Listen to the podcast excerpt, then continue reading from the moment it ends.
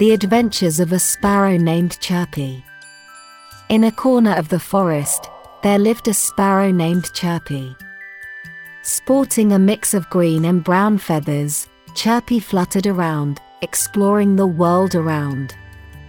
Chirpy was curious about the magnificent flowers and trees in the garden.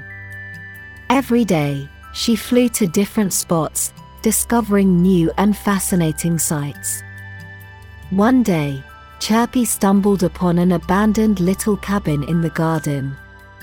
Curious, she flew inside, exploring this mysterious place. Inside the cabin, Chirpy discovered an old diary. The diary contained stories about the birds in the garden. The diary recounted many things Chirpy had never heard of. Full of tales of friendship and adventure, Chirpy was excited. Over the following days, Chirpy grew braver. With curiosity and courage, she embarked on adventures in the garden. In the garden, Chirpy made many new friends, sharing stories from the diary and forming deep bonds. Chirpy and her new friends explored the garden, uncovering many beautiful and mysterious places they had never seen before.